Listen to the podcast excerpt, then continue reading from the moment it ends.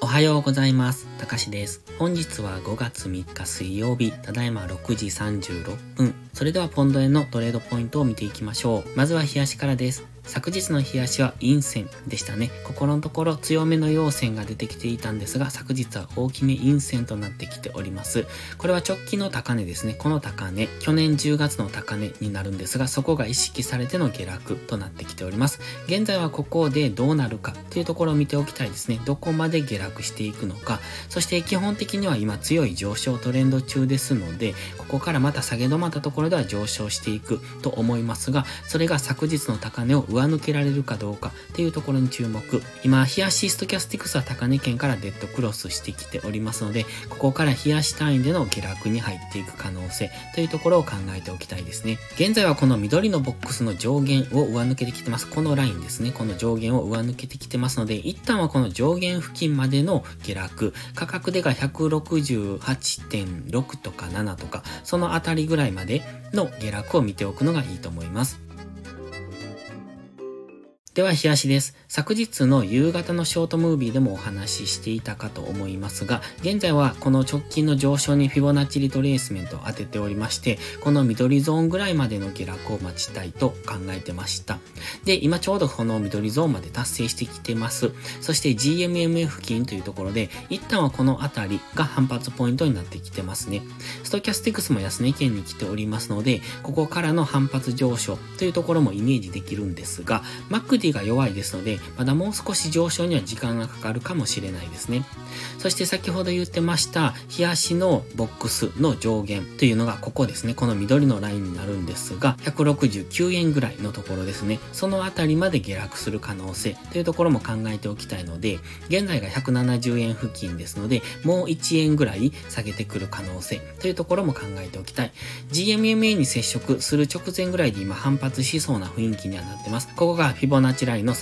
8.2%なんですけれども、ここから反発して上昇してきた場合、次はここでのダブルトップでの下落になる可能性というところも考えておきたいですね。基本的には現在は上昇トレンドを崩してませんので、下がったところを買っていくという押し目買いスタンスですが、日足のストキャスティクスデッドクロスからの大きな下落ということも考えられますので、その辺に注意しながら下げ止まったところから買っていくというそういう形がいいですね。今は4時間足の GMMA 付近にありますが、この4時間足の GMMA を下抜けるようなことになれば、そこから大きく下落の可能性が出てきますので、その辺も注目です。では1時間足です。先ほどのフィボナッチリトレースメントの現在は38.2%付近で下げ止まっている感じがしますね。ただし1時間足の GMMA の青帯を下抜けてますので、次の上昇がこの GMMA で上値を抑えられるのであれば、もう一段の下落。その場合は先ほど言ってました169円、168円の後半ぐらいですね。その辺ぐらいまで下げてくる可能性というところを考えておきたい。ただやはり4時間足では上昇トレンド中ですので、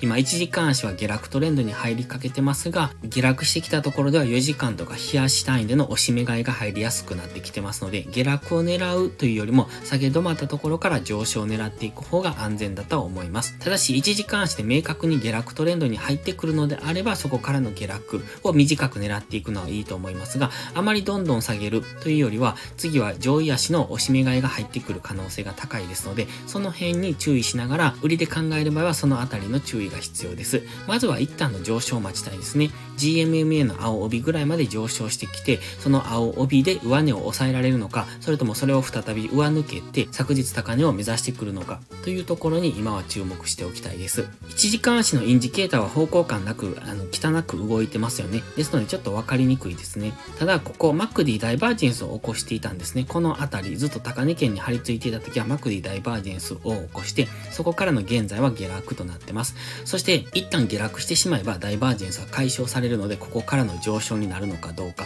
それとももう一段深く下落してからの上昇になるのか、というところを本日は見ておくのがいいと思います。それでは本日は以上です。この動画がわかりやすいと思ったら応援をお願いします。皆さんの応援がより多くの初心者の方へこの動画をお届けすることにつながります。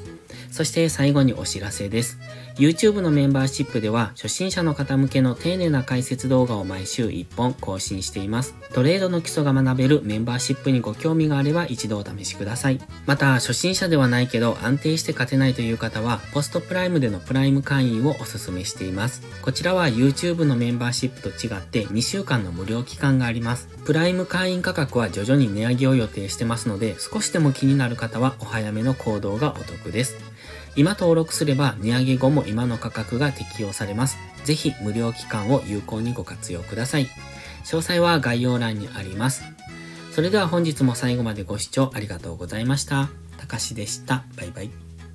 インジケーターの使い方解説ブログを書きました。GMMA、ストキャスティクス、 MACD の使い方について詳しく書いてます。まずは一度目を通してみてください。きっとスキルアップのお役に立てると思います。インジケーターは何気なく表示させるのではなく、理解して使いこなすことが大切です。また、インジケーターを使ったエントリー手法のテキスト販売を始めました。こちらは初心者から中級者向けですが、初心者の方向けの初級編もご用意しています。勝つための聖杯なんてありません。だからこそ地味にコツコツとスキルを積み上げていくものです。このテキストはそんな方のお力になれると信じています。せっかく FX を始めたのですから、明るい未来を夢見て頑張りましょう。